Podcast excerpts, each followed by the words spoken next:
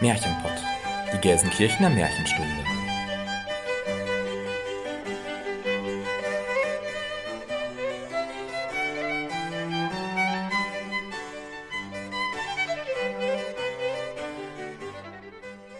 Glück auf und Tag auch zum Märchenpott, unserem Märchenpodcast. Wir sind Jenny Christian und Elena. Und wir nehmen euch heute mit unter Tage. Mitten hinein in den Ruhrpott, wo du noch sagst, was du denkst. In die Welt der Kumpel, rauchenden Schornsteine und Kohle. In die Welt von Glück auf, Malochern und Leuten, die ihr Herz auf der Zunge tragen. Also halten wir uns jetzt nicht mit Killefit auf, sondern reden direkt Tacheles. Hör mal, wir unterteilen das Ganze hier in Märchenstunde und Märchenkunde. In der Märchenstunde kriegt ihr ein Märchen zu hören, in der Märchenkunde palabern wir darüber und bequatschen Aspekte zu einem bestimmten Oberthema. Was wir so darüber denken, das muss nicht jeder gut finden, ist aber wirklich kein Kokolores. Das sind hier keine Dönekes, was wir euch erzählen. Es soll euch zeigen, dass Märchen zeitlos, aktuell und vielschichtig sind. Und warum wir Donnerlittchen nochmal den Märchenzauber auch im Alltag bewahren sollten. Da weißt du jetzt, wo der Frosch die Locken hat. Und es ist heute unsere 19. Folge und um was es geht, sind Sagen und Märchen aus dem Ruhrpott.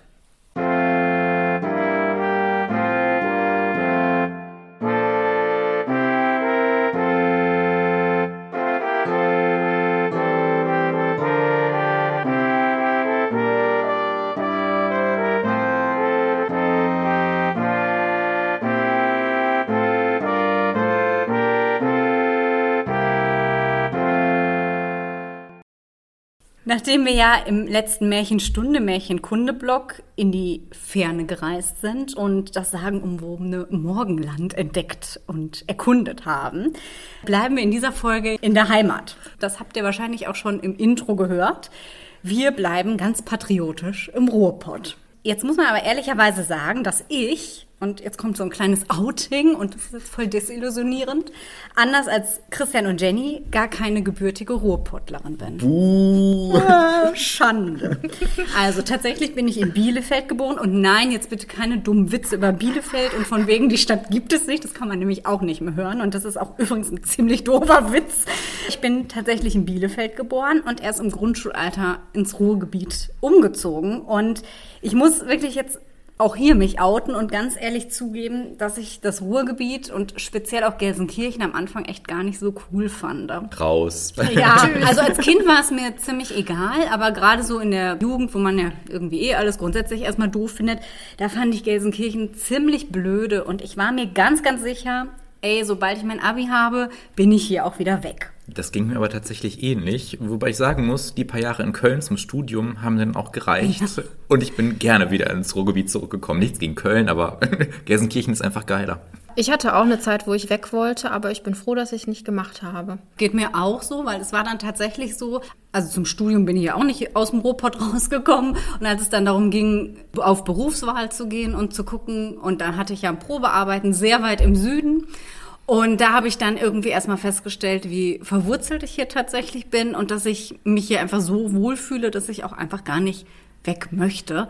Also früher war das halt immer so, Bielefeld war halt super schön, weil ich da einfach eine super tolle Kindheit hatte und das hatte halt sowas, ja, ich glaube aus heutiger Sicht tatsächlich auch so ein bisschen was märchenhaft Verwunschenes, weil wir hatten halt, wir haben, waren halt nur draußen, wie man es halt früher irgendwie auch war und wir hatten halt so irgendwie so verwunschene Orte da gehabt. Also wir haben in so einer Sackgasse gelebt und rechts davon war so ein weites Feld, das komplett verwildert war. Das war so ein überwucherter Verkehrsübungsplatz da drauf. Es war so ein bisschen Wald. Es gab so wilde Stachelbeerbäumchen und wir hatten halt den Bunker. Und es war tatsächlich, glaube ich, mal ein Bunker im, im, im Krieg gewesen. Man konnte nicht mehr reingehen, aber du konntest halt auf diese Steinplatte noch draufklettern.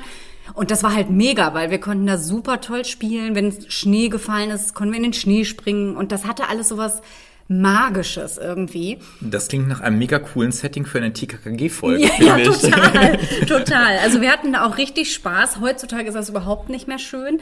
Also es ist tatsächlich ein Ort, den es nur noch in meiner Erinnerung gibt, weil es ist inzwischen alles zugebaut. Es ist wirklich Haus an Haus an Haus. Man kann dem Nachbar auf dem Teller gucken. Es ist ganz furchtbar geworden. Das heißt, das macht den Ort natürlich irgendwie noch besonderer und dann verklärt man das natürlich auch noch mehr.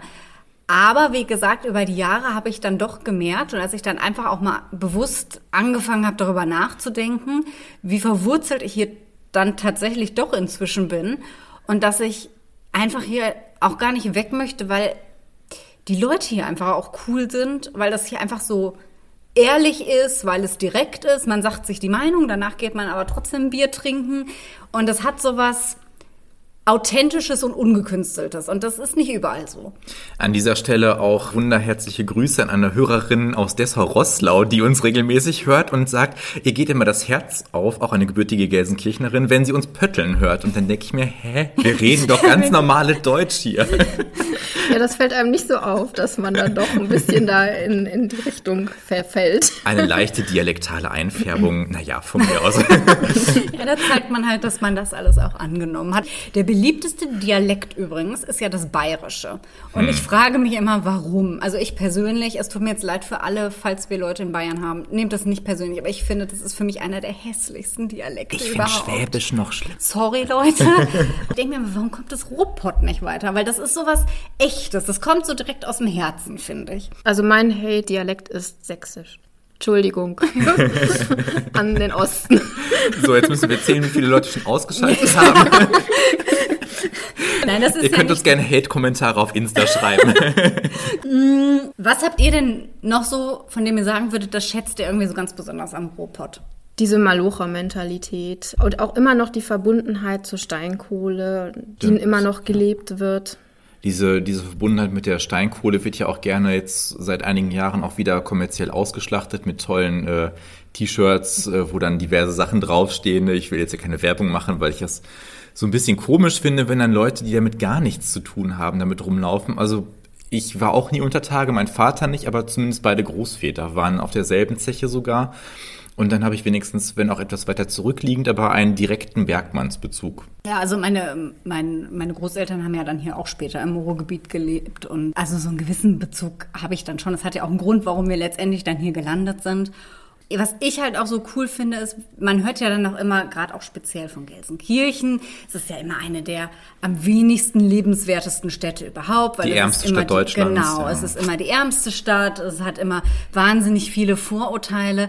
Aber wenn du erstmal da bist und dich mal wirklich umguckst und auch die Leute kennenlernst, dann stellst du halt fest, ja, lass die Leute zum Teil wirklich arm sein, aber das sind die Leute, die am gastfreundschaftlichsten Auf sind, die dir am Fall, meisten ja. abgeben, die dich auch dann noch irgendwie einladen, wenn sie selber eigentlich nichts mehr zu essen haben. Richtig, Mhm. ja. Und das tun viele Leute aus irgendwelchen Schickimicki-Städten nicht unbedingt, ne? Und um den Bezug nochmal zu den letzten Folgen zu schließen, dass verdammt viel Orient ja auch hier Einzug gehalten in den letzten Absolut. Jahren und nicht unbedingt äh, zum Nachteil, möchte ich auch mal Nein. sagen. Also ich glaube, es gibt in Gelsenkirchen auch echt gute Dönerbuden und Supermärkte, wo man äh, die Preziosen des Orients auch kaufen kann. Also es ist echt bunt hier geworden. Absolut. Und was ja auch alle Leute immer überrascht, wenn sie hier sind, wie grün es hier eigentlich ist. Ne? Selbst Gelsenkirchen hat unglaublich viele Parkanlagen und Bäume und Ihr müsst mal auf eine Halde gehen und dann von oben auf Gelsenkirchen Genau. gucken. Für die Nicht-Ruhrgebietsleute, Halden sind künstliche Hügel, wo die äh, Schuttabfälle aus den Bergwerken aufgetürmt wurden und mittlerweile dann begrünt sind. Und man hat von einigen wirklich einen wunderbaren Ausblick über das Ruhrgebiet und von oben ist es echt grün mit ein paar rausragenden Häuschen und vor allen Dingen Ja. Kirchtürmen, die da rausragen. Ja. genau, also es sieht überhaupt nicht nach grauer Industrielandschaft oder Mhm. so aus, was man sich vielleicht vorstellt, sondern es ist wirklich, wir haben hier sehr, sehr viel Natur und wir haben halt hier diese tolle Mischung zwischen Natur und Stadt. Ne? Auf jeden Fall. Das hast du halt auch nicht überall. Und was wirklich einmalig ist, das ist eigentlich mit das Allercoolste am Ruhrgebiet, finde ich. Neben der Mentalität, diese Direktheit und auch so ein bisschen, ja, die Berliner Schnauze ist ja legendär, aber ich glaube, wir Ruhrgebietsleute, ich war jetzt auch neulich in Berlin, wir sind ja gar nicht so aufgefallen. Sind sie auch Berliner? Nee, aber. Aber das, äh, das Coolste ist, dass hier wirklich eine große Stadt neben der anderen ist. Und wenn du irgendwie in der Gelsenkirchener City irgendwas nicht bekommst, dann fährt man einfach kurz mal nach Essen oder nach Oberhausen oder was weiß ich wohin, nach Bochum. Und dann hat man da Möglichkeiten irgendwie zu shoppen oder irgendwie auch gastronomisch sich auszutoben oder was weiß ich. Und das war mir gar nicht so bewusst, weil als ich dann in Köln war, ja, daneben an ist Leverkusen und drumherum die Ortschaften kannte ich vorher auch zum Großteil gar nicht. Und deswegen, man weiß dann auch, wenn man mal woanders ist, erst zu schätzen vielleicht, was das Ruhrgebiet auch so für Chancen, Möglichkeiten und tolle Sachen bietet. Mhm, Das ist auch was sehr Besonderes, weil das hat so eine Struktur hat man eigentlich nirgendwo. Du hast dann, selbst wenn du in der großen Stadt wohnst, hast du die eine Stadt, aber wenn du da raus bist, dann ist alles andere hm, wahrscheinlich Dörfer oder halt nichts. Aber hier hast du so viele Städte. Das ist schon cool. Und ich möchte noch einmal ganz kurz sagen, ich bin keine Gelsenkirchnerin, sondern gebürtige Buranerin. Das ist wichtig, das ist ja dass fast noch schlimmer als Bielefeld. das ist Ganz wichtig, edel. das zu unterscheiden. Weil Burg ist ein Stadtteil von Gelsenkirchen, aber wurde erst spät eingegliedert und wir BuranerInnen sind da sehr stolz auf unsere Identität. Das eint uns ja ein bisschen, Jenny. Ich bin gebürtiger Horster und Horst und Bur sind die letzten beiden Stadtteile, die 1928 zu der Stadt Gelsenkirchen dazugekommen sind. Und deswegen hat die Bursche Linde und der Horster Löwe auch einen Platz im Gelsenkirchener Stadtwappen gefunden. Und das, äh, wir sind also die Elite Gelsenkirchens quasi, der Adel Gelsenkirchens. Oh. Ja, guck mal, kein Wunder, dass wir jetzt hier sitzen und so einen komischen Märchenpott machen. Richtig. Aber wie ihr wahrscheinlich auch schon hört an unserer bisschen patriotischen Werbung, die wir hier gerade so machen, Nein. liegt uns allen dreien das Ruhrgebiet wirklich sehr am Herzen. Ich glaube, wir tragen es alle drei auch wirklich im Herzen und wir sind hier verwurzelt zu Hause und wir lieben das Ruhrgebiet so wie es ist mit seinen schlechten Ecken, aber genauso mit all den vielen Vorzügen, die oft einfach völlig unterschätzt werden. Und genau deswegen, und ich glaube, da lüften wir jetzt kein großes Geheimnis, haben wir das auch in unseren Namen einfließen lassen und uns Märchenpott genannt, weil wir quasi damit zwei unserer Vorlieben und ähm, Interessen miteinander verbinden konnten. Jetzt wisst ihr es endlich. Ihr habt euch bestimmt die ganze Zeit gefragt, warum so komisch? Warum schreiben die Podcast mit Doppel-T? Hä? Ja, das ist nämlich voll das Wortspiel. Genau, also wir haben uns da ganz clever was beigedacht. So, und passend zum Thema habe ich mir heute die Frage gestellt, warum sagt man Ruhrpott und was ist das Ruhrgebiet denn eigentlich? Jenny hat eine Frage.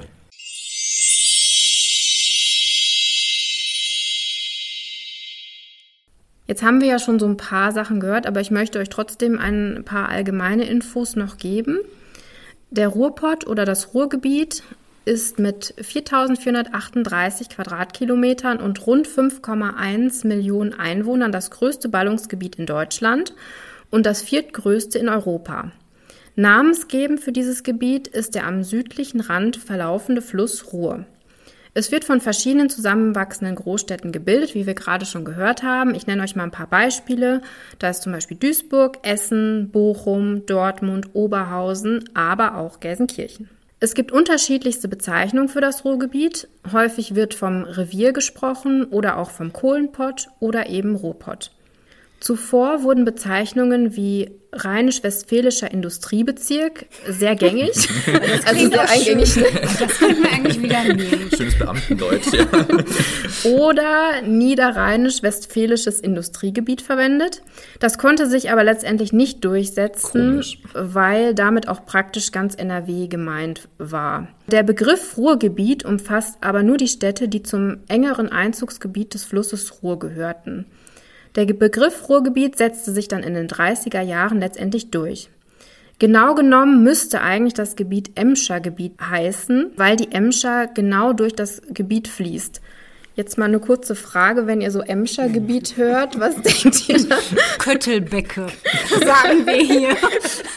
Aber jetzt äh, springen ja fast schon wieder die Lachse in der Emscher, weil sie ja jetzt äh, renaturiert wird. Und also es wird wohl noch dauern, bis da wieder irgendwas Vernünftiges lebt, aber es riecht zumindest nicht mehr so nach Köttel im Sommer, wie es früher war. Ja. Äh, auch ein Unikum im Ruhrgebiet, glaube ich. Absolut. Also für die, die es jetzt noch nicht so verstanden haben, Köttelbecke ist einfach ein, was sagt man, ein Abwasser. Mm, Kanal, Kanal, genau. Ja. Also die Genau. Emscher ist ein natürlicher Fluss, aber die wurde dann ja als quasi letztlich als Umweltschutzgedanke wurde dann alles Abwasser, also auch eben die Abwässer aus den Toiletten, wurde da hineingeleitet, damit nicht alle Flüsse im Ruhrgebiet wegen der großen Bevölkerungsdichte versaut wurden.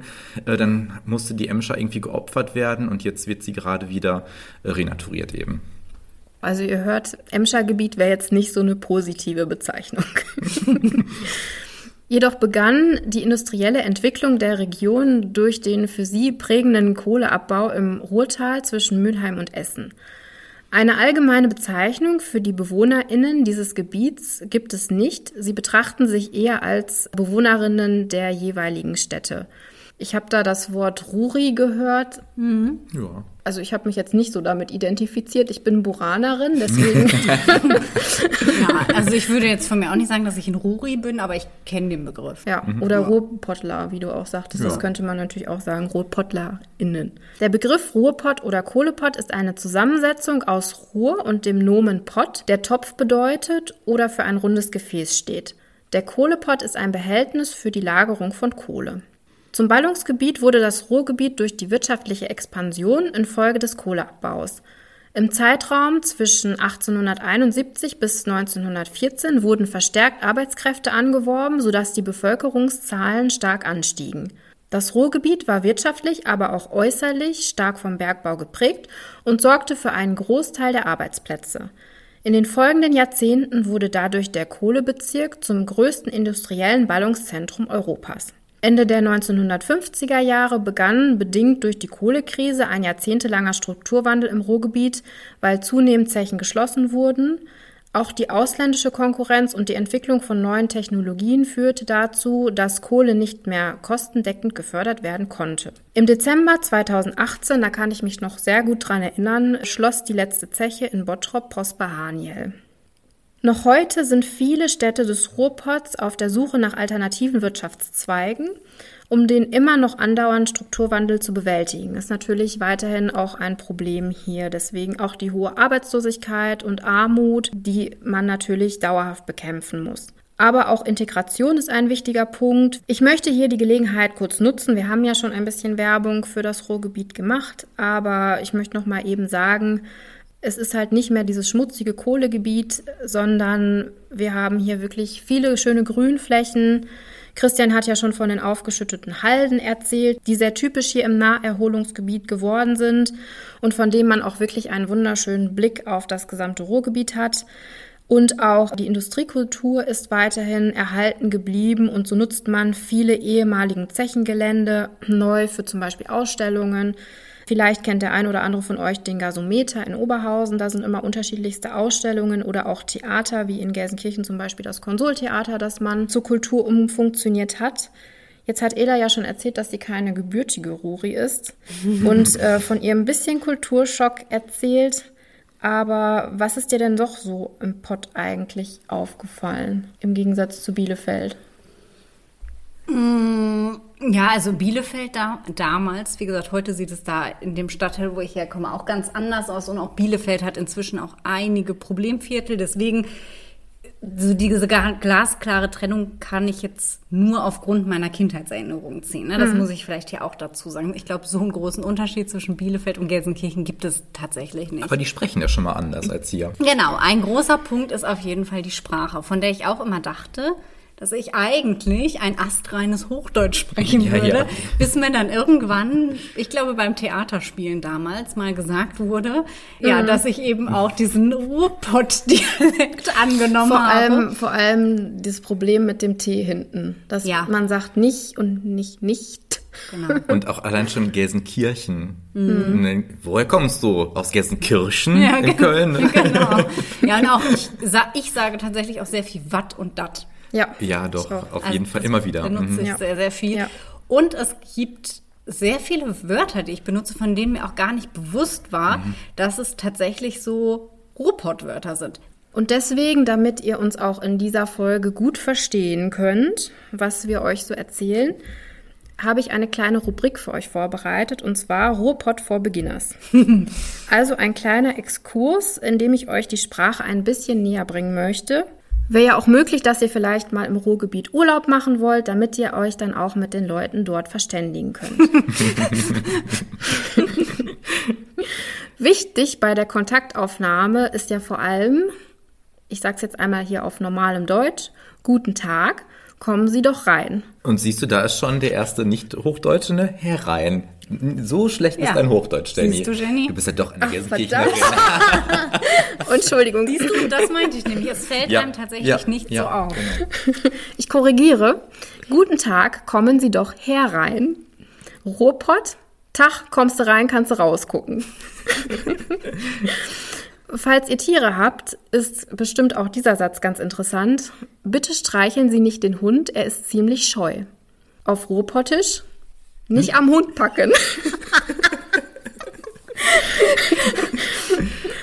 Oder auch als Warnung, das solltest du lieber nicht tun.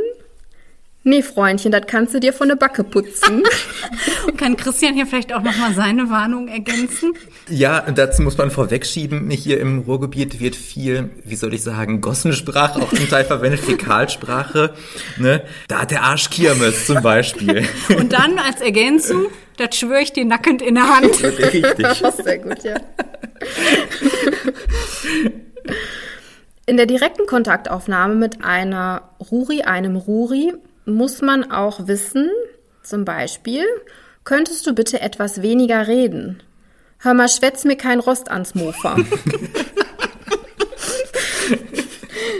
Oder wenn ihr halt gar nichts mehr versteht, könntest du bitte etwas deutlicher reden? Nimm mal den Putzlappen aus der Schnute. Also man sieht, die äh, Rohpotties sind sehr direkt in ihrer, in ihrer Art zu reden. Aber charmant. Aber das finde ich hat auch den Charme. Ja. Graue Schale, goldener Kern, auf jeden Fall. So, falls es dann wirklich ein wenig persönlicher werden soll und ihr möchtet von eurem Gegenüber wissen, hattest du denn eine schwere Kindheit? dann sagt ihr auf Rohpottisch, sag mal, hast du als Blach zu nah an eine Mauer geschaukelt oder was? So, und wenn das jetzt alles wirklich nichts gebracht hat und ihr die Einheimischen immer noch nicht versteht und fragen wollt, könntest du den Satz bitte noch einmal wiederholen? Ich habe ihn akustisch nicht verstanden. Hä? so, also ich denke, jetzt wird es euch leichter fällen, uns hier zu folgen. Das glaube ich ganz bestimmt auch.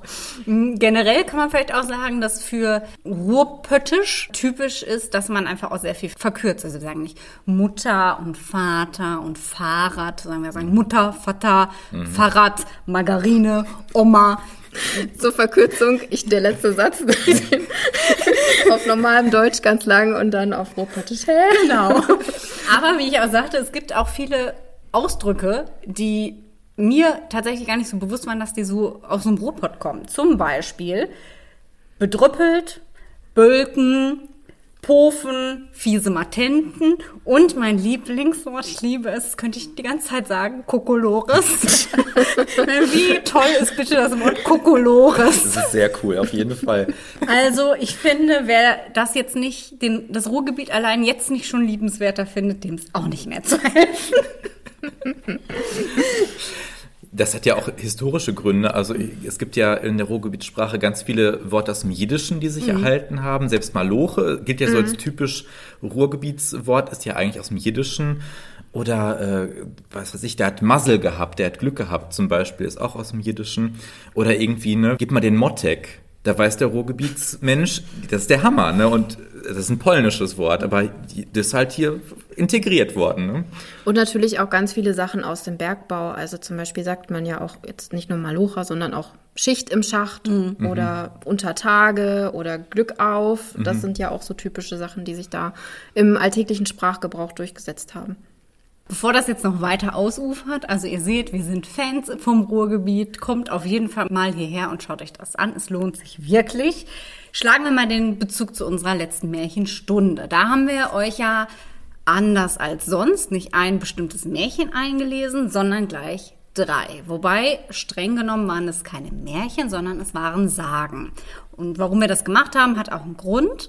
Nämlich, weil Sagen tatsächlich verbreiteter hier sind als konkrete Märchen. Und wir wollten unbedingt irgendwas mit Lokalbezug haben. Genau, und die Sagen waren jetzt auch nicht so lang, deswegen hatten wir uns dann überlegt, dass wir doch jeder sich eine aussucht und wir euch die dann vorlesen. Und nach anfänglichen, sagen wir mal, Rechercheschwierigkeiten stellte sich dann heraus, es gibt eigentlich doch überraschend viele Bücher, die Märchen und Sagen, zumindest dem Titel nach, dann äh, gesammelt haben. Aber das allermeiste und was auch eben Gelsenkirchener Bezug hatte, was wir gefunden haben, waren wirklich leider, was heißt leider, aber es waren eben Sagen. Genau, und damit ihr auch wisst, wovon wir reden, erklären wir jetzt einfach erstmal, was eigentlich der Unterschied zwischen Sagen und Märchen sind. Der Begriff Sage leitet sich vom Wort Saga ab und das ist althochdeutsch für Gesagtes. Und das übermittelt eigentlich auch schon sehr gut, was es ist, denn eine Sage ist eine auf zunächst mündlichen Überlieferungen basierende kurze Erzählung von fantastischen, die Wirklichkeit übersteigenden Ereignissen, die aber meistens mit realen Personen, Orten oder auch Begebenheiten in Verbindung gebracht werden. Und genau durch diesen letzten Punkt eben, dadurch, dass sie eben doch immer irgendwie einen realen Bezug haben und sei es nur, weil sie sich zum Beispiel auf irgendeinen Felsklotz beziehen, der irgendwie am Dorfeingang stand. Dadurch entsteht der Eindruck, ja, dass sie so ein, irgendwie so ein Wahrheitsgehalt haben, trotz ihrer Fantastik, die sie gleichzeitig auch beinhalten. Im Gegensatz zu den SammlerInnen und HerausgeberInnen, die Sagen schriftlich festgehalten haben, ist der mündliche Ursprung der Sage aber meist unbekannt und auch nicht mehr wirklich nachvollziehbar. Das werden wir bei meiner Sage, die ich euch eingesprochen habe und zu der ich nachher auch noch ein bisschen was sagen werde, so an Hintergrundinfos auch noch mal etwas sehen. Entscheidend geprägt wurde der Begriff übrigens von zwei Brüdern, die ihr schon sehr gut kennt, nämlich die Brüder Grimm. Genau, von den Brüdern Grimm. Die haben nämlich nicht nur Märchen gesammelt, sondern auch Sagen und diese Sagen auch verschriftlich. Und daraus haben wir euch ja auch schon ganz explizit in der Frau Holle Folge, Folge 5 war es, glaube ich, genau. einige vorgestellt. Das deutsche Wörterbuch, an dem Sie damals auch mitgearbeitet haben, spricht in Bezug auf die Sage von einer Kunde von Ereignissen der Vergangenheit, welche einer historischen Beglaubigung entbehrt. Oder aber auch von einer naiven Geschichtserzählung und Überlieferung, die bei ihrer Wanderung von Geschlecht zu Geschlecht durch das dichterische Vermögen des Volksgemütes umgestaltet wurde. Also sprich, die Sage wurde halt immer weiter erzählt und hat sich natürlich ähnlich wie wir das ja auch bei Märchen haben, immer verändert. Es wurden Sachen weggelassen, es wurden Sachen hinzugefügt. Und da es eben auch übernatürliche Wesen wie Meerjungfrauen, Riesen, Hexen oder Feen in Sagen gibt, haben wir natürlich hier eine sehr starke Parallele zum Märchen. Der entscheidende Unterschied zwischen Sage und Märchen liegt tatsächlich in ihrem wahren Kern. Das haben Märchen nicht. Märchen sind komplett frei erfunden und knüpfen eben nicht an wahre Begebenheiten an und damit beziehen sie sich eben auch nicht auf reale Personen oder geschichtliche Ereignisse. Sagen haben die Funktion, durch übernatürliche Elemente außergewöhnliche und vielleicht auch unerklärbare Ereignisse zu erklären und so Unverständliches greifbarer zu machen. Das werden wir auch bei meiner Sage nachher nochmal ganz gut nachvollziehen können. Es gibt verschiedene Arten von Sagen. Wir haben Göttersagen, Heldensagen, Volkssagen, Wandersagen oder eben auch, wie wir euch in der letzten Märchenstunde vorgestellt haben, Lokal- oder Heimatsagen. Ich denke, die Namen wie Göttersagen und Heldensagen sind selbsterklärend. Man weiß, es geht um Götter oder um Helden. Ähnliche Eigenschaften haben übrigens auch die Legenden. Aber im Unterschied dazu auch nochmal, erzählen Legenden immer religiöse Geschichten. Das heißt, man kann also nochmal zusammenfassend festhalten, Märchen wurden mündlich überliefert und erzählen von fantastischen, frei erfundenen Geschichten, Sagen haben ebenfalls fantastische Elemente, verknüpfen das aber mit irgendeinem realen Bezug. Der muss nicht unbedingt besonders groß ausgeprägt sein, aber der ist da. Wie gesagt, es kann auch der Steinklotz am Wegesrand sein. Und Legenden funktionieren genauso, erzählen aber immer von religiösen Begebenheiten oder Persönlichkeiten. Und bekannte Sagen sind natürlich die Nibelungensage oder auch die Sage, die ich als Kind richtig toll fand, der Rattenfänger von Hameln. Komischerweise ist die auch in meinem Märchenbuch. Ja, die wurde auch von den Brüdern Grimm niedergeschrieben. Ah, daran sieht man ja, mhm, dass dadurch, dass auch manchmal Sagen in Märchenbücher Einzug halten, dass das nicht immer so ganz genau getrennt mhm, Das verschwimmt, ja. Dann erzähle ich euch einmal kurz was zu meiner Sage. Ich habe ja die Sage mir ausgesucht, wie die Steinkohle im Prinzip entdeckt wurde. Ich habe die gewählt, weil die Steinkohle doch sehr zentral und wichtig ist fürs Ruhrgebiet. Haben wir ja auch vorhin schon gehört, habe ich euch in meiner Frage auch schon ein bisschen erklärt. Im Endeffekt gewann das Ruhrgebiet halt gerade durch den Steinkohlebergbau einen immensen wirtschaftlichen Aufschwung. Und nur kurz als Hintergrund, im Jahre 1913, das war quasi der Höhepunkt der deutschen Steinkohleförderung, gab es knapp 300 Zechen im Ruhrgebiet und mehr als 680.000 Menschen waren im Bergbau beschäftigt. Und das zeigt ja, wie zentral gerade Steinkohlebergbau und Abbau dafür das Ruhrgebiet war und auch der Grund, warum das Ruhrgebiet so expandiert ist, eben gerade weil es da diese massiven Arbeitsplätze gab und das äh, so ein Wirtschaftsboom war. Ja, und letztendlich hat das Ruhrgebiet ja auch dazu beigetragen, dass es Deutschland wirtschaftlich gut genau, ging. Ja. Und tragischerweise muss man sagen, dass ja die Steinkohle nicht nur dafür verantwortlich ist, dass das Ruhrgebiet wirtschaftlichen Aufschwung erlebt hat, sondern leider ist sie auch für den wirtschaftlichen Niedergang. Niedergang verantwortlich. Genau, und da im Prinzip man am- einem schon ein bisschen auch vergessen hat, dass das Ruhrgebiet da dann wiederum Unterstützung brauchte, wo, wo halt die Unterstützung geliefert haben vorher. Das war auch so der Punkt, weswegen das Ruhrgebiet ja immer mehr ausgebaut wurde, weil man hat exportiert, deswegen hat man die Kanäle und die Eisenbahntrassen ausgebaut. Und es war einfach der wichtigste Wirtschaftszweig. Es haben sich große Stahlwerke angesiedelt. Und der Bergbau ist auch immer noch heute identitätsstiftend für das Ruhrgebiet und für ihre Bewohner. Aber der Bergbau hat ja nicht nur durch, wie soll ich sagen, Aufstieg und Fall des Ganzen dazu beigetragen. Wegen des Bergbaus und wegen der wirklich damals sehr reichsweiten äh, wirtschaftlichen Bedeutung wurde das Ruhrgebiet ja auch so stark bombardiert während des Zweiten Weltkriegs und hat dann dadurch nochmal auch eine unfreiwillige Umgestaltung, sag ich mal, bekommen, die ja bis heute noch nachwirkt. Ne? Mhm. Trotzdem hast du ja auch mit den Zechenhäusern, natürlich mit, diesen, mit dieser Industriekultur, die, die Jenny vorhin schon angesprochen hat, ähm, hast du natürlich immer noch diese Lebendigkeit. Und ich muss sagen, ich habe das auch so ein bisschen verinnerlicht. Die Jenny, die Sage eingelesen hat für die Märchenstunde und dann von den glühenden Steinen gesprochen hat. Ich kriege bei sowas einfach total Gänsehaut. Der Beiname Gelsenkirchens, vielleicht kennen ihn einige, ist ja die Stadt der tausend Feuer. Und das war damals wirklich nicht pathetisch überhöht, sondern tatsächlich, es war so, ne? Ja, und das hat halt diese Ruhrgebietsromantik. Also man kann das schon so nennen. Es gibt so eine Ruhrgebietsromantik und die fühlt man, wenn man eine Weile hier ist. Mm, Und das ist auch das, was man, wenn man nach Hause kommt, was man dann so sieht. Wenn dann die Industrie, die Schornsteine, dann da das Feuer rauskommt, das ist halt irgendwie dann auch zu Hause. Ich erinnere mich zum Beispiel auch noch, da waren Jenny und ich in London im Musical Billy Elliot. Da geht's auch um die Bergarbeiter. Und obwohl das halt in England spielt und es eigentlich nichts mit dem Pott zu tun hat, aber es gibt da eine wundervolle Szene, wo die einfach runter in den Schacht fahren. Und ich saß da und ich dachte, das war doch Gelsenkirchen.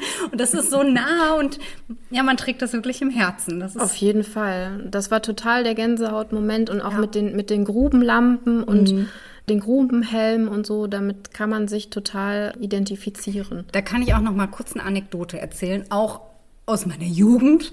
Da haben wir nämlich damals in Westerhold die Zeche besucht. Die ist auch längst stillgelegt und da sind wir auch unter Tage gefahren.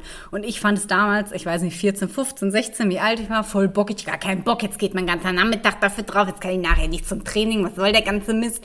Und im Nachhinein bin ich so dankbar, dass ich noch das Glück hatte, das zu erleben. Diese Hitze, diese Enge, dieser Geruch, das werde ich niemals vergessen. Das war so einprägsam und auch wenn ich damals so dumm wie ich war halt gemeckert habe, ich bin so dankbar, dass ich das noch mal sehen konnte und dass ich da wirklich einen Teil Geschichte mitnehmen konnte.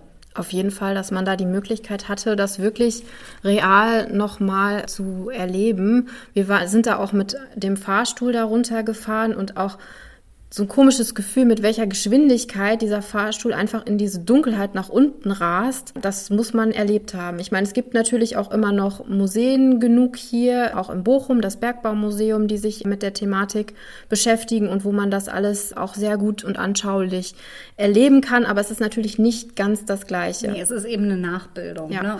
Und bevor man Prosper Haniel in Bottrop geschlossen hat, also die letzte Zeche hier, war es dann doch auch noch ein paar Leuten möglich, da runterzufahren. Mir leider nicht.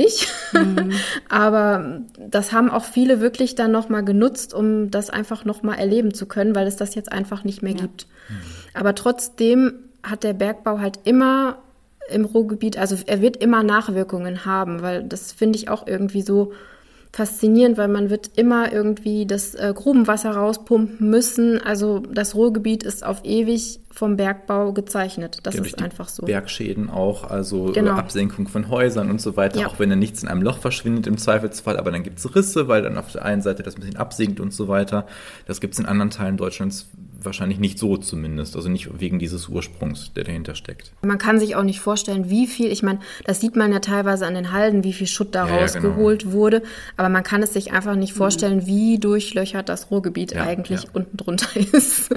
Und das wäre mir auch gar nicht klar, als ich in Köln war, dann habe ich erzählt, ja, ich war am Wochenende dann auf der Halde spazieren, die guckten mich alle groß an, ja, was ist denn eine Halde? Und dann musste ich erstmal erklären, was das ist und äh, weil das für mich so was Selbstverständliches, Natürliches äh, zum alltäglichen Leben gehörendes war, habe ich mir da nie Gedanken drum gemacht. Also mhm. man denkt ja immer, dass es woanders auch so, wie es, wie es ja, da schon, ist, wo man ne? aufgewachsen ist, ja. ne? in seiner Naivität vielleicht auch. Ne? Und noch eine ganze kleine Sache zu meiner Sage. Ich fand, das hatte schon so ein bisschen märchenhafte Züge. Ich meine, natürlich ist das, was Elena sagte, es hat schon irgendwie wahrscheinlich einen reellen Bezug.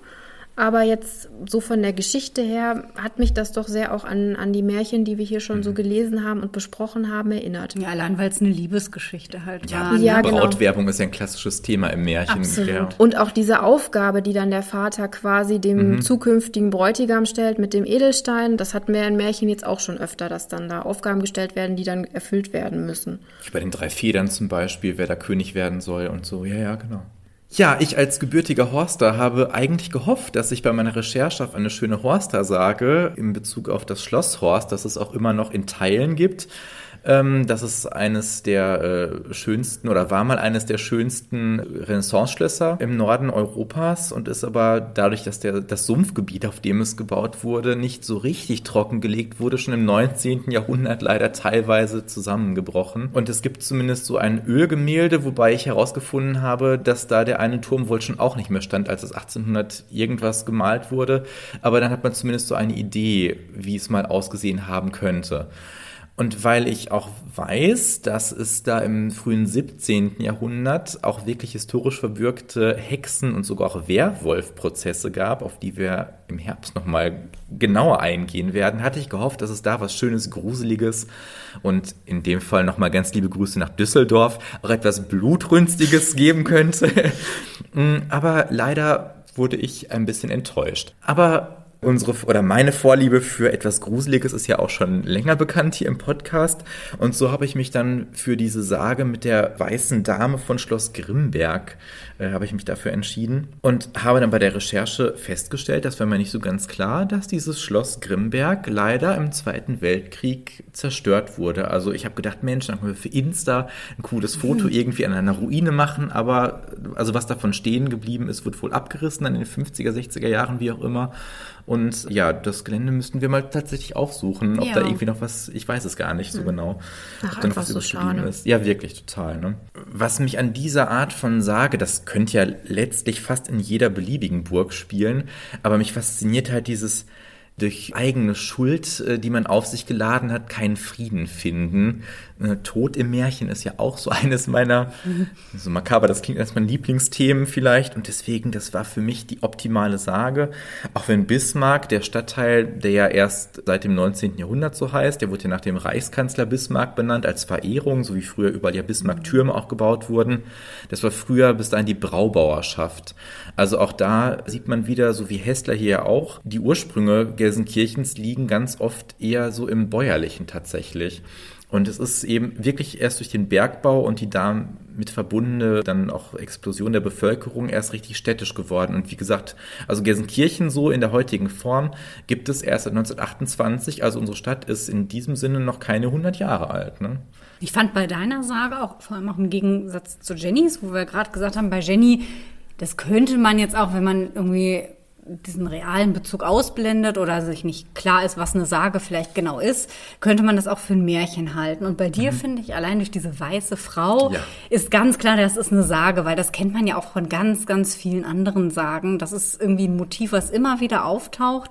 Und ich glaube, diese weiße Frau, es gibt auch im Tower von London, ja, gibt ja, es eine weiße mhm. Frau, die man angeblich ja immer mal wieder sieht und sowas. Und das mag ich auch sehr, dieses Motiv. Jetzt habe ich mir natürlich die Frage gestellt, das Schloss ist zerbrochen zerbombt worden. Wo ist denn die weiße Dame hingezogen? In ein anderes Schloss. Hast was, du nicht was vom Schloss Herd genau, gesagt? Genau, richtig. Da wo ja damals, als das, das Buch, was ich hier zitiere, ist von 1934, als es gesammelt wurde, scheint die, Rück, äh, die Rüstung wohl wirklich noch existiert zu haben. Müssten wir mal einem Faktencheck ja, unterziehen. Das wäre wirklich mal interessant. Oder lösen sich dann Geister auf, weil sie ortsgebunden sind? Vielleicht wurde sie dann erlöst. Ja, vielleicht durfte sie dann weiterziehen das wäre doch eigentlich dann ein, wenigstens ein positiver Nebeneffekt genau, dieser ganzen ja. traurigen Geschichte. Ja, aber ja. wenn sie jetzt nicht mal mehr ein Zuhause hat, also verflucht sein und dann auch noch heimatlos und dann dieser Burg beraubt, das ist schon doppelt. Das ist wirklich schlimm, finde ich auch, auf Ja. jeden Fall, ja. Ja, stimmt. Ich bin mit meinen Eltern oft äh, früher mit dem Fahrrad nach Schlossherten gefahren zum Spielplatz. Und ich habe nie eine weiße Frau gesehen, also es kann nicht sein. Aber warst du denn zur Geisterstunde da, Jenny? Eben. Nein, ich war ja auf dem Spielplatz, nicht Oh, im Nicht Dunkeln, im Mondschein. nur auf dem Klettergerüst im Hellen. Also von daher, auch wenn es jetzt so eigentlich eine, ja, ich will nicht sagen beliebige Sage irgendwie ist, aber dieser Typus dieser weißen Dame besonders ist ja so in Mitteleuropa oder auch in England eben relativ weit verbreitet.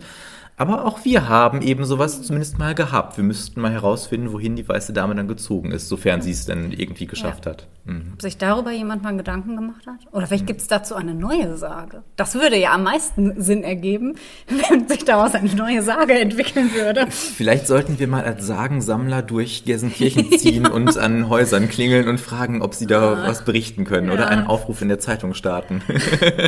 Aber wo wir gerade beim Thema geisterhafte Erscheinungen sind, was generell auffällig war, finde ich, wenn man so ein bisschen sich so diese Sagensammlungen aus dem Pott anguckt, es ist sehr viel mit Geistern, mit Werwölfen, mit Hexen, mit irgendwelchen übernatürlichen Wesen tatsächlich. Ja, wie wir ja gerade gehört haben, es hat halt zum Teil ja wirklich auch diesen historischen Bezug. Also die Hexenverfolgung war eben nicht nur in Bamberg und in Köln und sonst wo wohl die, die bekannten Hexenprozesse stattfanden. Also wirklich in Horst hat es da auch gar nicht so wenige gegeben.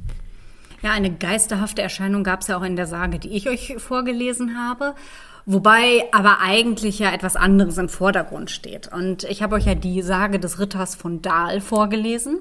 Und das Haus Dahl hat tatsächlich auch existiert. Und zwar lag es nördlich der Emscher und es war ein Rittergut. Es gibt ja heute noch die Straßenbezeichnung Dahler Heide. Genau, und es liegt tatsächlich, war das auf dem Gelände der Dahler Heide 65 bis 67. also so genau lokalisierbar. Genau, das Cool. ist erstmals erwähnt, wurde das Haus entweder 1362 oder dann durch Diederike von Dahl 1463. Da habe ich unterschiedliche Angaben gefunden. Aber es reicht auf jeden Fall weit zurück. Da es ja ein Rittergut war, habe ich euch tatsächlich auch was mitgebracht. Denn das Haus Dahl hat tatsächlich auch ein Wappen. Ach was. Und ich zeige euch das mal und ihr dürft gerne mal beschreiben, wie das aussieht. Also es ist ein Wappen, das einen weißen Grund hat und fünf rote Rosen, so ähnlich wie die Rose im NRW-Wappen. Ist das die lippische Rose? Ich glaube ja. Und darüber ist ein Helm mit weißen Flügeln und so weiß-rotem Rankenwerk. Hm, Sieht aus wie so Früchte. Ich glaube, es sind die Blumen auch nochmal. Ach so, okay. Ach, da oben tatsächlich, auf, dem, auf der Stirn des Helms, genau. Ach, richtig. stimmt. Da sind wieder diese fünf Rosen, ne? Genau. Ja.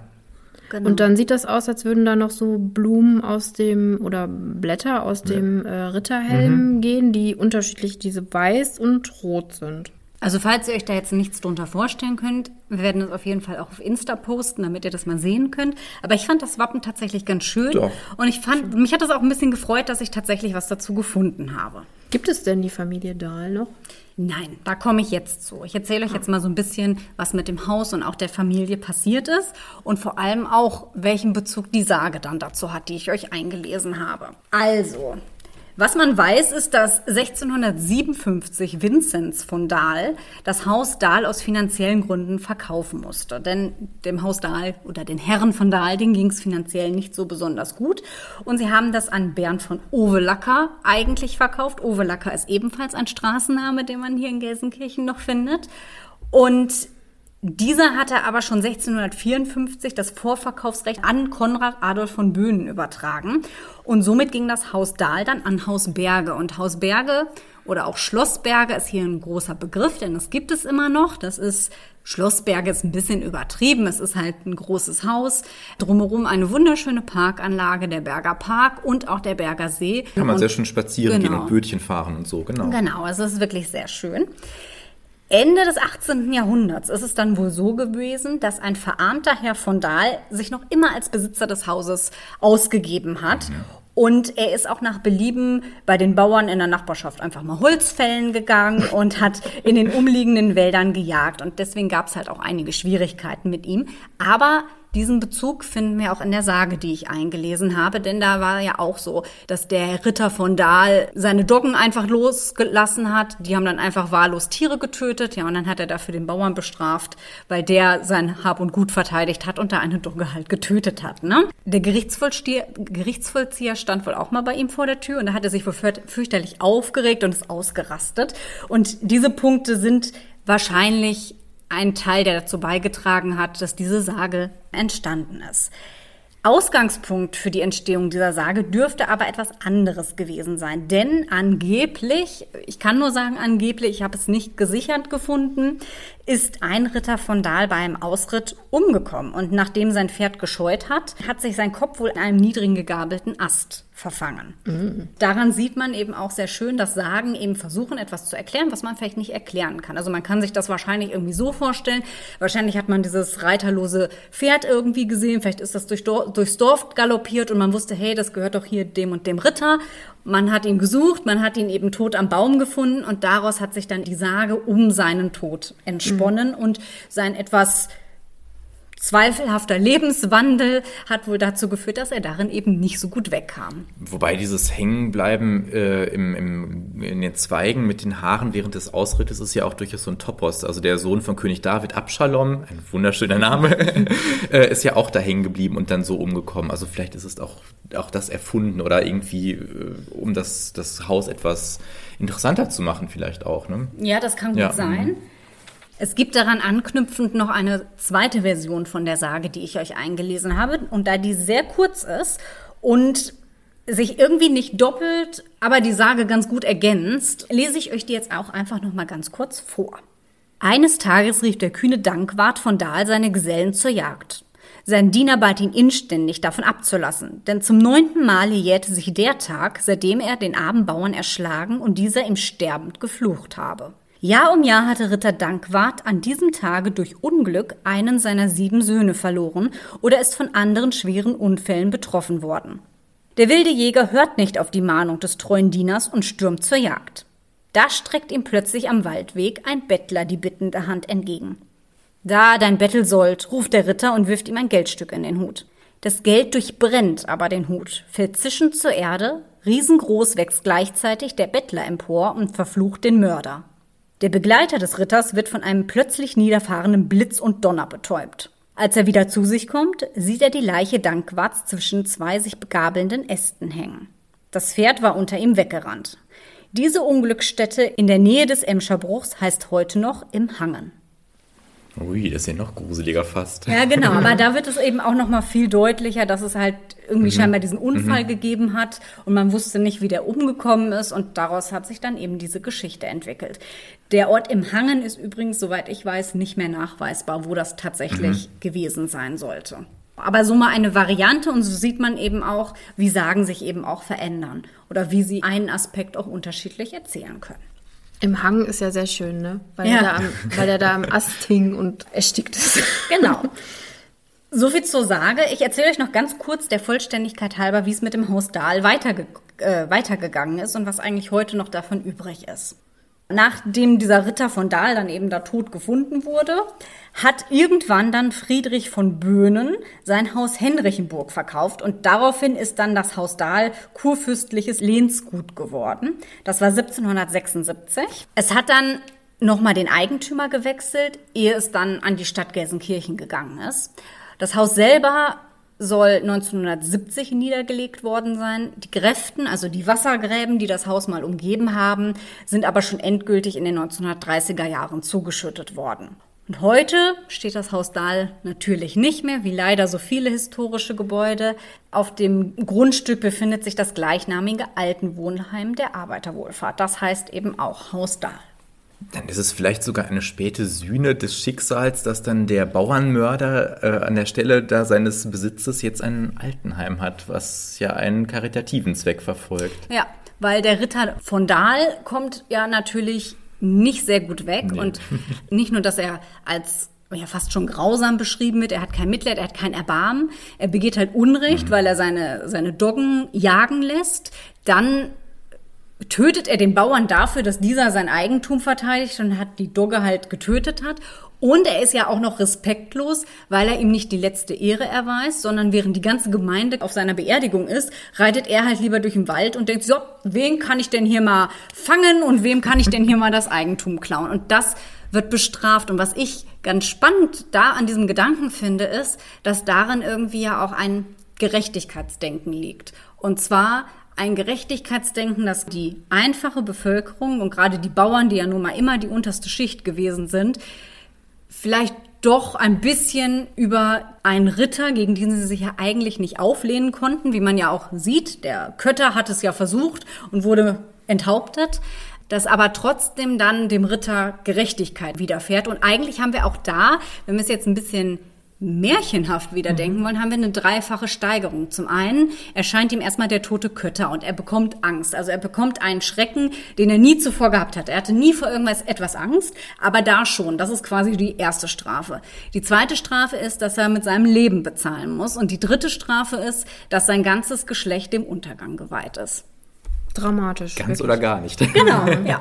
Deswegen habe ich die Sage auch ausgewählt, nicht nur, weil sie eben den Bezug zu Bur hat, sondern weil ich finde, dass, obwohl man sie eindeutig als Sage identifizieren kann, wir trotzdem auch wieder diese märchenhaften Elemente wiedererkennen können.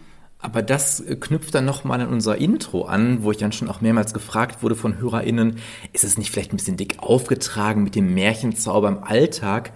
Wie wir gehört haben, nein, überhaupt nicht. Also auch selbst hier im so industriell geprägten, rationalen, wirtschaftlichen, zumindest mal in früheren Zeiten, Gelsenkirchen sind solche Geschichten und wenn es nur durch Ortsbezeichnungen ist und durch damit verbundene Geschichten, Legenden, Sagen, ist es noch lebendig. Und mir war überhaupt nicht klar, die äh, Schule in Ückendorf, auch ein Stadtteil von Gelsenkirchen, in der ich arbeite, direkt dahinter gibt es einen Stein in einem Park, der mir gar nicht so be bewusst war. Ich kannte Ückendorf, bis ich da arbeitete, überhaupt nicht gut. Und dann war eine Bronzeplakette, die ist immer noch, also ist eine Bronzeplakette davor. Und dann habe ich mal ein bisschen recherchiert und dieser Stein, der da liegt, lag ursprünglich mal auf dem Ückendorfer Platz. Und auch dazu gibt es eine Geschichte, der hat doch einen Namen, der Stein ist der sogenannte Lindenstein. Der muss unter der Linde am Ückendorfer Platz, die es nicht mehr gibt, jahrhundertelang gelegen haben. Und da wurde Gericht gehalten von den Bauern tatsächlich. Und es gibt auch eine Sage dazu, zwei Riesen, die auf zwei Bergen oder Hügeln, muss man ja eher sagen, bei uns im Ruhrgebiet äh, wohnten, hatten irgendwie eine Fehde und der eine hat versucht, den anderen mit dem Stein zu erschlagen, hat aber nicht weit genug geworfen und der Stein ist auf dem Ückendorfer Platz neben dieser Linde liegen geblieben. Und da wurde dann halt jahrhundertelang nachweislich Gericht gesprochen. Und der Ückendorfer Platz ist nicht mehr der schöne idyllische Dorfanger, der er mal war, sondern wirklich ein Hauptverkehrsknotenpunkt mit äh, Straßenbahnschienen nach Bochum und so weiter. Ja, mit katastrophaler Verkehrsplanung. Ja, ja, auf jeden Fall. Das ist eine Gelsenkirchener Spezialität. Yes. Wir wollen ja nicht nur schwärmen von Gelsenkirchen. Aber als dann vor wohl auch längerer Zeit schon, da der Ückendorfer Platz umgestaltet wurde, also 100 Jahre ist es sicherlich schon her, wenn nicht 150. Es war wohl offensichtlich so wichtig, dass dieser Stein nicht einfach irgendwie weggebracht wurde oder irgendwie zerschlagen wurde. Nein, er wurde in einen besonderen Ort gebracht und nochmal mit einer Plakette in den historischen Kontext eingeordnet, dass er also dass es wichtig war. Und ich finde, das ist eine ganz, ganz tolle Sache, dass dieser Stein nicht einfach verschwunden ist, sondern wenn er erzählen könnte, es wäre sicherlich mega spannend mhm, ja, zu hören, voll. was er zu berichten hätte. Das denke ich mir auch immer so bei alten Häusern oder so. Ich finde auch so leerstehende, verfallene Häuser und so mhm. immer super spannend oder generell auch historische mhm. Gebäude, weil ich mir denke, ihr könntet so viel erzählen, ihr habt so viel gehört und erlebt, das ist super spannend. Aber ich finde es auch immer super traurig, was dann nicht mehr erhalten ist. Mhm. Total. Dass man auch gar nicht weiß, wie die Sachen früher aussahen oder ne, weil die einfach auch zum Teil dann im Zweiten Weltkrieg zerstört wurde, wie viel da einfach verloren gegangen ist. Das ist schon schade. Aber genau deswegen finde ich das auch so wichtig und richtig über so Sachen wie Märchen und jetzt in unserem Fall heute auch Sagen zu sprechen, weil das ist ja etwas, was es vielleicht in der Form im Laufe der Zeit auch gar nicht mehr so geben wird, weil wenn wir uns bewusst machen, dass gerade Sagen ja die Funktion haben, Übernatürliches oder Unerklärliches zu erklären, das wird in unserer Zeit ja irgendwie schon schwierig, weil wir ja. vom wissenschaftlichen Stand her und von unserem Wissen so weit sind, dass wir schon sehr, sehr viel erklären können und natürlich solche Sagen wenig Platz haben. Gleichzeitig glaube ich aber, dass die Menschen sich immer Geschichten erzählen werden und das sind sowohl Sagen als auch Märchen ja letztendlich auch. Und deswegen finde ich das sehr gut, wenn man darüber redet, wenn man, wie wir auch heute, sich mal anguckt, was steckt eigentlich so dahinter. Wenn man dann vielleicht so lokale Bezüge feststellt, ist das ja irgendwie umso toller. Und genau da, um auch auf das einzugehen, was du gesagt hast mit dem Märchenzauber, aber genau da greift ja dieser Märchenzauber, weil Märchenzauber heißt eigentlich nichts anderes als bewahrt euch die Fähigkeiten, schöne Geschichten zu erzählen, hört nicht auf, schönen Geschichten zu lauschen und verliert vielleicht auch nicht die Faszination für Dinge, von denen man eigentlich sagt, dafür bist du zu alt oder die gibt's nicht. Und genau diese Geschichten, Märchen sagen, was auch immer, ist ja das, was übrig bleibt. Also von einigen Kulturen gibt's ja nur noch ganz wenige Bruchstücke, irgendwelche Tonscherben oder so. Aber dann durch in Stein gehauene Sachen äh, oder in, in Ton, äh, wie hier im alten Babylon oder so, es ist ja unglaublich, wie alte Märchen es auch schon gibt. Also aus, aus der babylonischen Zeit, aus der altägyptischen Zeit, die ja schon wirklich jetzt dann hunderte, ja tausende Jahre schon alt sind. Und das, das bleibt irgendwie. Und das ist, das ist dieses Besondere des Märchens auch, finde ich. Das, dieses scheinbar so, so kindliche, kindische Genre war auch damals schon so wichtig, dass man es in Stein gemeißelt hat, wirklich. Und dass es dann die Jahrhunderte und Jahrtausende überdauert hat, wo andere Sachen, Goldmasken oder was weiß ich, vielleicht gar nicht mehr existieren. Ne? Und es macht ja reale Sachen auch viel besonderer. Also ja. jetzt mit dem Stein, wenn ich da jetzt dran vorbeigehen würde, würde ich mir denken, ja, okay, ist so ein Stein, mhm. sieht vielleicht auch nett aus. Aber gerade mit der, mit der Sage, die du erzählt hast, das macht diesen Stein, finde ich, noch viel besonderer. Und dann merkt man sich das auch. Ja, und gleichzeitig haben Märchen aber natürlich das Potenzial, vielleicht auch noch länger zu überdauern als Sagen. Sagen wenn du den lokalen Bezug nicht hast oder wenn das Haus nicht mehr steht oder der Stein nicht mehr steht, sich dann noch diese Sagen zu erzählen, das tut wahrscheinlich niemand mehr. Also ich glaube, wenn man rumgeht und fragt, hey, kennst du den Ritter von Dahl? Und dann wird das wahrscheinlich so eine Reaktion sein, ja, ich kenne die Dahler Heide. Aber ich glaube, das war's dann, weil das Haus selbst steht nicht mehr. Die Zeitzeugen von damals, die gibt es auch leider kaum noch. Und das heißt, das ist sowas, was in Vergessenheit gerät. Und natürlich kann man diese Sagen nachschauen, aber wenn der Ort schwindet, mhm. dann schwindet irgendwie auch die Sage in der volkstümlichen Erinnerung. Aber bei Märchen geht es weil es ja, das ist der Vorteil, weil es eben komplett ausgedacht ist. Bei Märchen geht es um allgemeingültige Themen. Themen wie Liebe und Neid und Hass und Missgunst, die wird es immer geben. Die wird es auch in tausend Jahren noch geben. Und deswegen werden die Märchen Bestand haben. Sie werden vielleicht, wie wir in unserer Diversitätsfolge in Folge 15 gezeigt haben, immer weiter verändert, immer mehr dem zeitgeschichtlichen Kontext angepasst, aber der Grundgedanke, der bleibt immer bestehen. Und das ist vielleicht auch nochmal der Unterschied zwischen Sagen und Märchen. Und dass diese Themen einfach weitergetragen werden und diese Idee, dass vielleicht schlechte Dinge besiegt werden können, wenn man sich ja vielleicht auch auf eine gewisse Weise richtig verhält. Ich meine, natürlich ist dieses richtige Verhalten, auch das haben wir ja sehr häufig thematisiert, was vor 200 Jahren als richtig galt, nicht mehr das, was als heute richtig gilt. Ob man ein artiges oder ein unartiges genau, Mädchen zum ist Beispiel. zum Beispiel. Ob man die Betten jetzt schön aufschüttelt ja. oder brav auf seinen Prinzen wartet. Da, das ist, glaube ich, einfach gar nicht der Punkt. Und das haben wir ja, glaube ich, auch versucht, immer wieder deutlich mhm. zu machen, auch in, vor allem in unseren letzten Folgen, wo es um Diversität und Frauen und, äh, und um das Frauenbild ging dass es nicht darum geht, das Wort wörtlich zu nehmen, aber diese Idee, etwas Gutes zu bewirken und die Welt vielleicht einen, zu einem besseren Ort dadurch zu machen, das ist doch etwas, was heute aktueller ist als jemals zuvor. Oder wie Scheherazade, Leben zu retten durch Märchen Richtig, tatsächlich. Ja. Ganz genau.